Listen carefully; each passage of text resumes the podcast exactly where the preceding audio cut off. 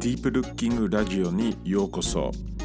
アートの深い観察がどうやって人間の意識を拡張してきたかをちょっと紹介するポッドキャストです。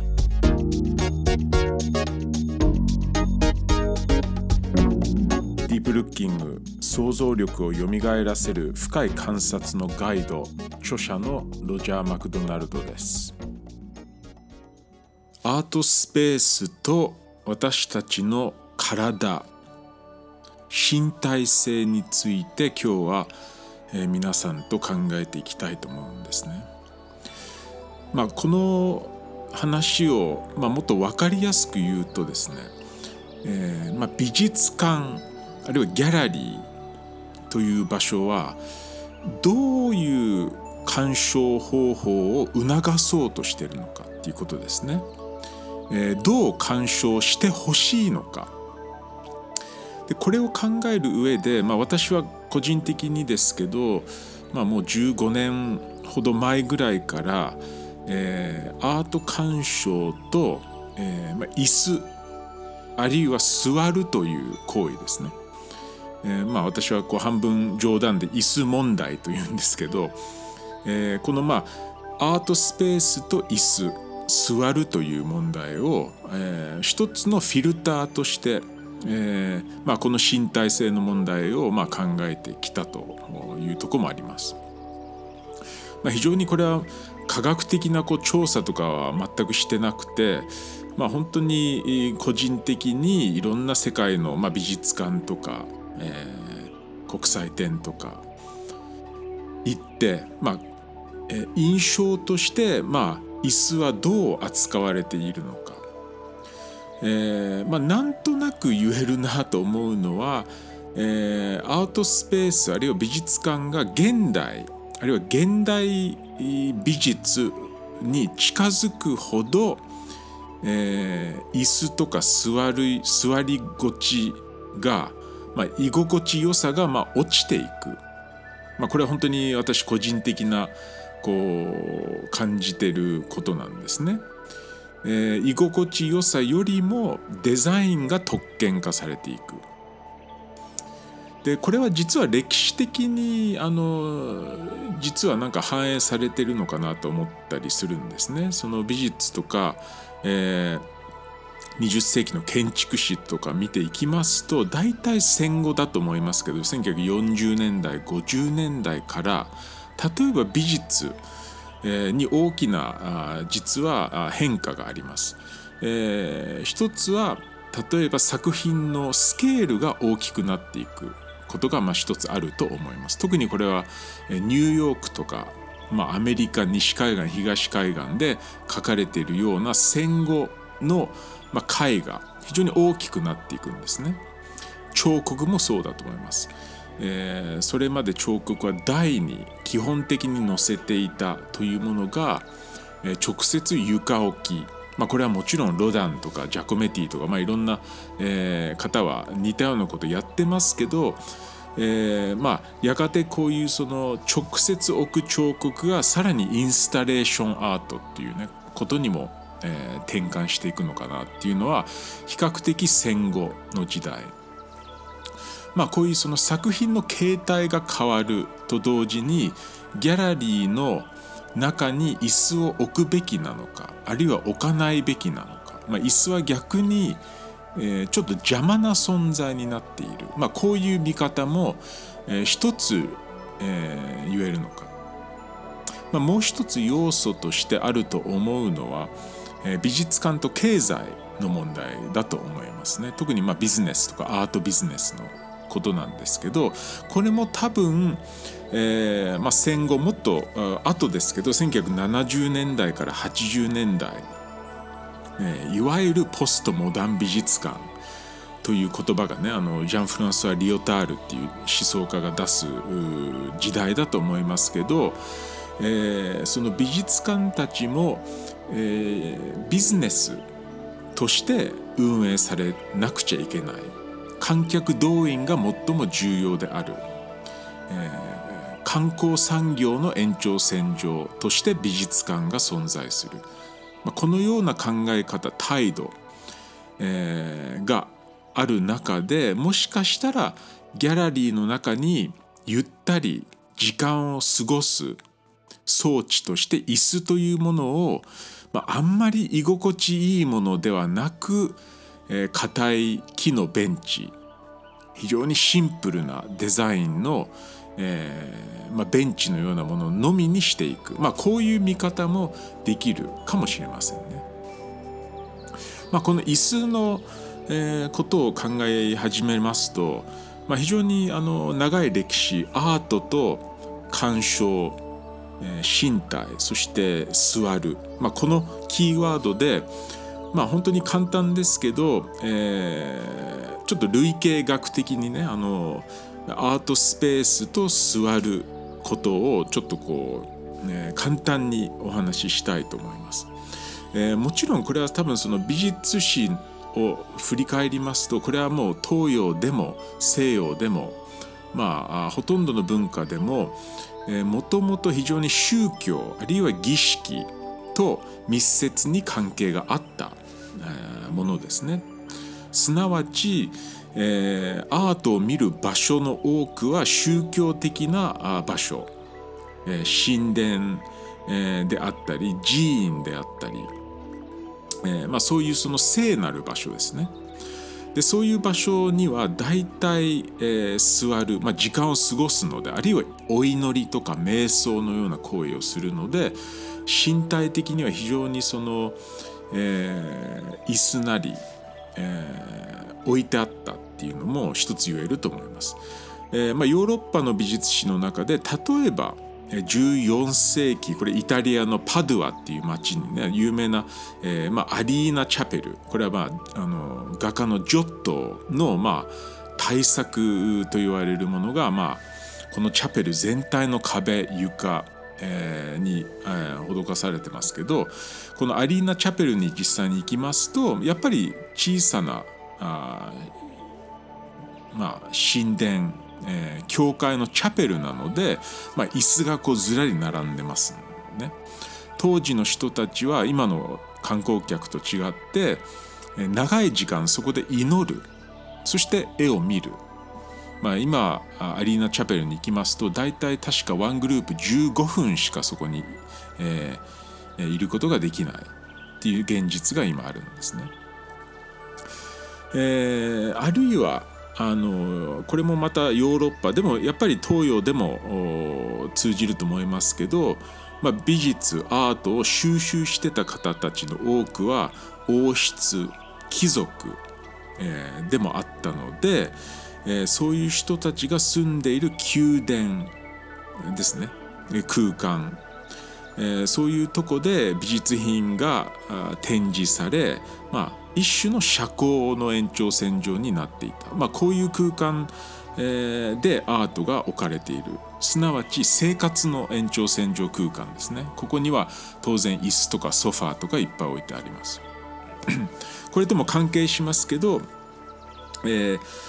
16世紀17世紀、えー、資本がどんどん特にヨーロッパ回り始めますと、えー、新しい商人階級も生まれるんですね。イタリアとかオランダとかドイツ。でこの新しい商人階級はある程度の裕福、えー、余裕お金の余裕があり、まあ、美術品、えー、あるいはあ、まあ、不思議なものを世界中から集める、まあ、これはよくキャビネット、えー、後期のキャビネットとも呼ばれますけど、えー、この人たちはやっぱり富を誇示する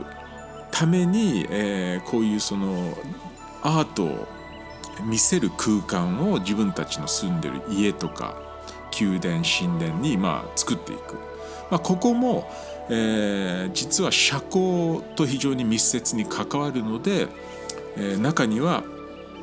家具、えー、がいっぱい置かれていると思いますね。そしてやはり19世紀末半ばぐらいから、まあ、つまり近代美術館の原型ができることですね特にこれはヨーロッパ、まあ、イギリスフランスあたりだと思いますけど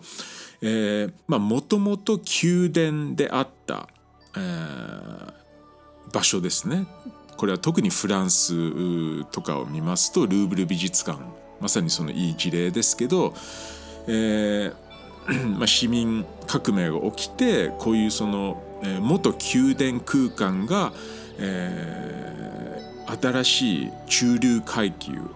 つまりブルジュア階級に開かれて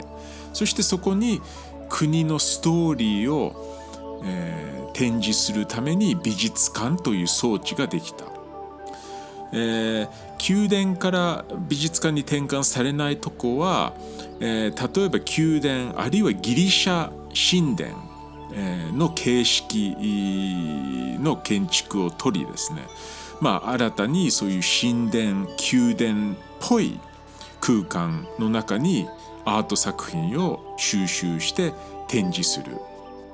まあ、これがあの本当に簡単に言ってますけど、まあ、近代のミュージアムの一つの始まり原型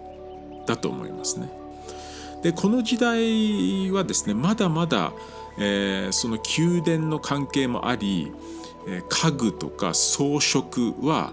ギャラリーの中にあったと思うんですね。でこれはまあ未だにロンドンのナショナルギャラリーとか、まあ、そういう古い美術館に行きますとその時代の遺産としてまだ残ってますね。非常にその大きくできた、えー、レザー調のソファーとか、まあ、そういうものが未だにあって比較的居心地がいいんですね。長い時間そこに座ったりできて作品を鑑賞できると。まあ、もう一つあの美術館とちょっと別空間ですけどあの大事だなと思うのはアーティストたちのアトリエ空間スタジオ空間ですね。これも実際にアートが制作される空間ですけど、えー、非常に多様な空間だと思いますね。あのアーティストによって、えー、どういう制作場所を作るかっていうのは非常にその、えー、多くの事例があります。でも中には特にこれは19世紀から20世紀に、え、行くとよく見られますけど生活空間と、え、アートの、え、制作空間がほとんど同じになっている、まあ、こういう、アトリエ空間も多いと思いますね。つまり、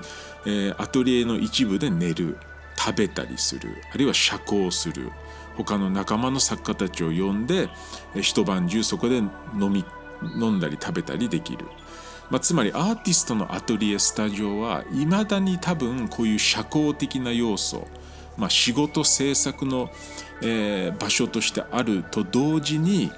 居心地いい空間として、まあ、椅子が置いてあったり、えー、身体的に休める空間としてあると思いますね。そしてまあ近代美術館からまあそのえー、大きく多分変化が起きるのがやっぱり20世紀に入って、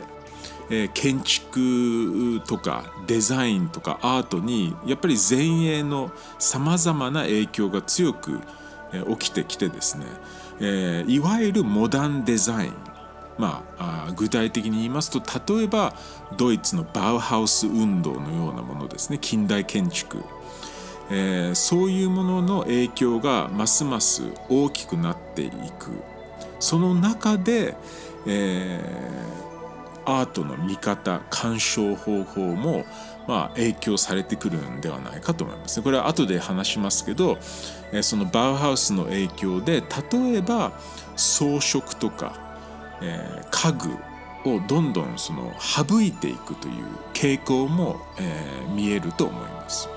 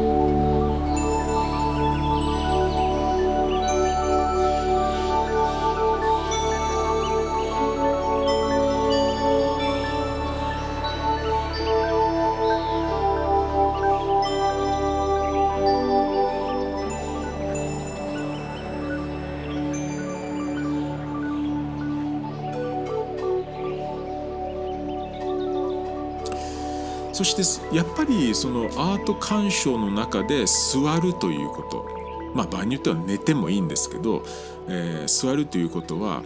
えー、単純に、えー、私たちの体を一時的に、まあ、静止状態停止状態英語では stillness we want to be still ね、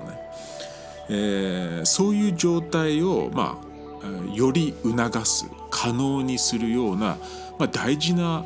あ非常にこうシンプルな道具だと思いますねその椅子というものソファーというもの。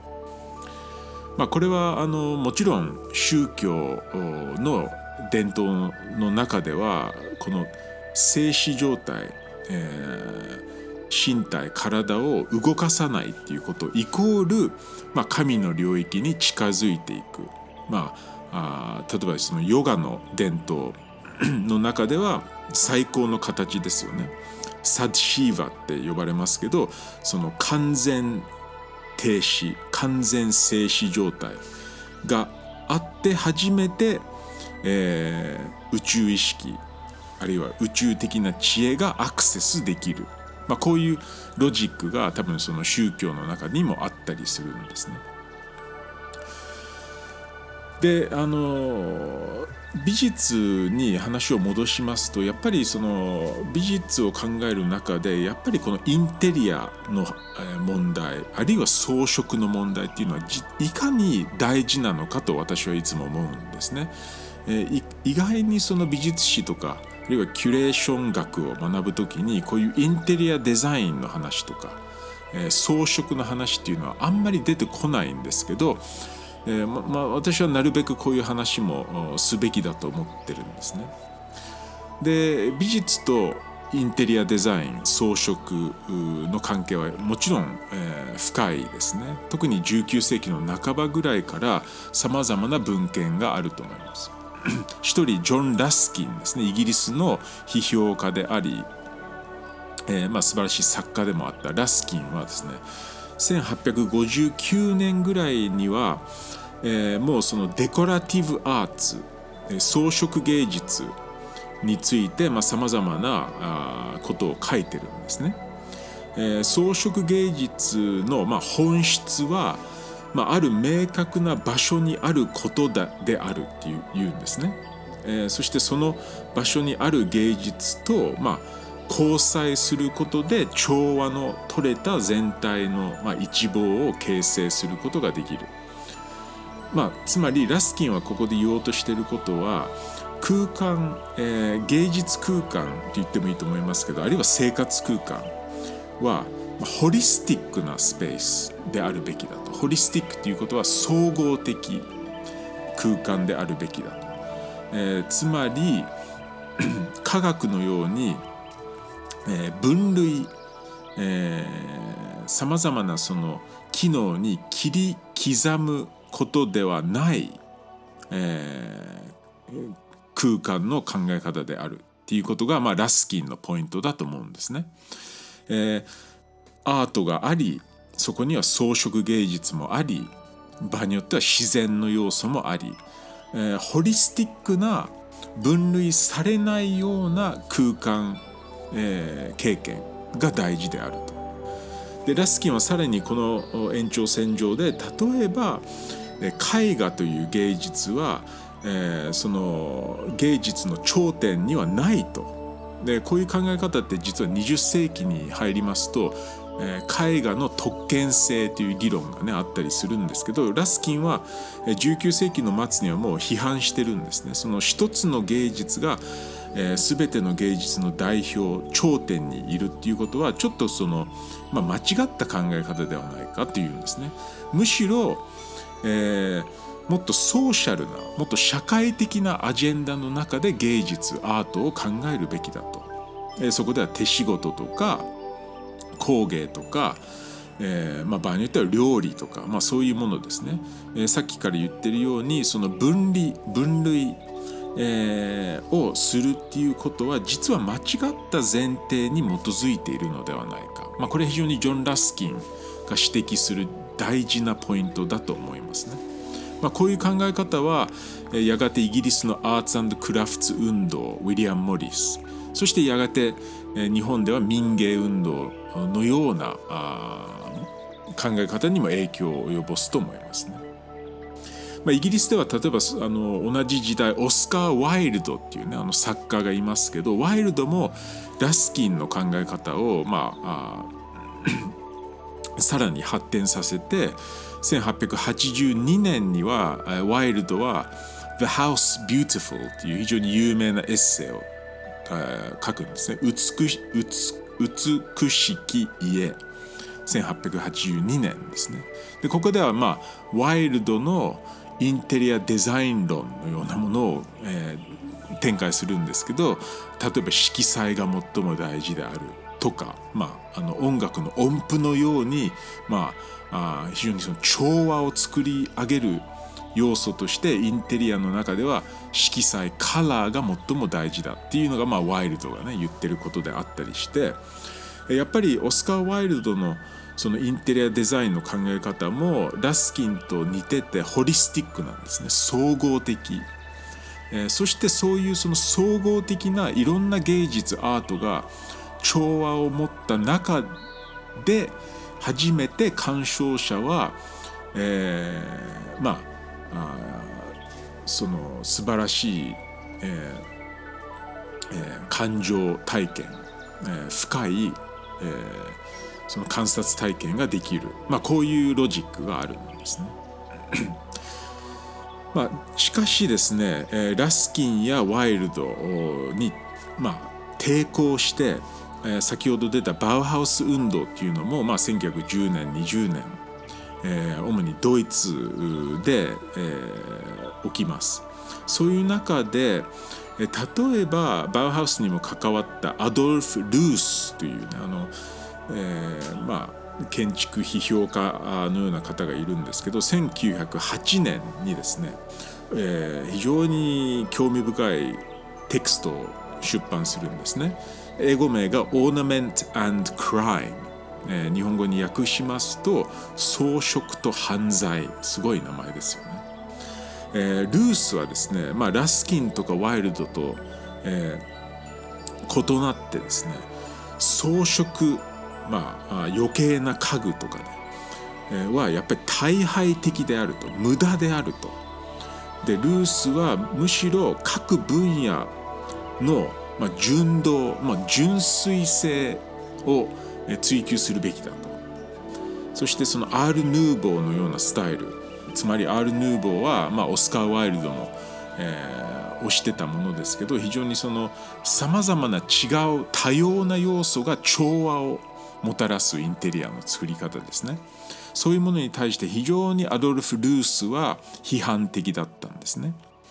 えー、彼は本当に相当変わってた方だと思うんですけど、えー、その食生活もローストビーフつまり肉のみを食べてたそうですそのぐらいやっぱり彼の多分精神状態も何かこう一つに純粋なものにこう持っていきたいっていう気持ちがあったんでしょうね。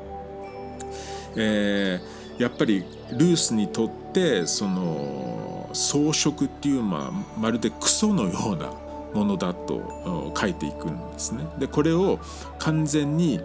えー、装飾無駄な家具をどんどんどんどん厳しく、えー、インテリアから、えー、取っていく省いていくことによってピュアな規律規律にまあ、正しい建築空間が生まれる、まあ、こういう考え方、えー、も、えー、あったりするんですね。なのでこの時代20世紀に入ると非常にその、えー、芸術空間の、えー、考え方、えー、理論、えー、も激しく起きていて。まあ、あのやがてそれが美術館のそのアート空間ギャラリーはどうどういう空間であるべきか、えー、っていうものに非常にやっぱりその影響があると思うんですね。もちろん作家たちからもさまざまな実験があり、まあ、アンリー・マティスとか、えー、ソニア・デローネ、まあ、こういう作家たちも1920年30年40年代インテリアとかさまざ、まなその装飾家具の要素も入れながら、えー、作品を作ってる事例も多くあります。えー、今日はですね、えー、美術史、えー、からそのアート鑑賞の身体性あるいは空間どういう鑑賞体験を促すのか、まあ、この辺について考えてみました。えー、身体性の、えー、実は重要性を、えー、非常にやっぱり常、えー、に思ってるんですね。今度皆さんも美術館とかギャラリーに行った時に作品を見るのだけではなくその空間に家具があるのかないのかあったとしたらどういう家具なのか居心地がいいのかえつまりその裏にはそのアートスペースを作ってる人たちの、えおもてなし、え気持ちが表されてると思うんですね。えー、どういう身体感覚でここにいてほしいのかまあこういう要素も次のアート体験の時に少し考えるとまたさらに面白い発見があるかもしれません。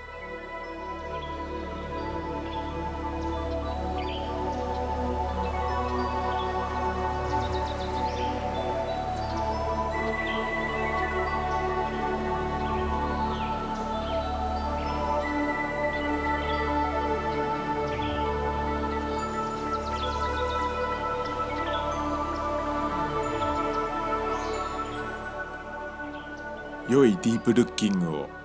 ロジャーでした。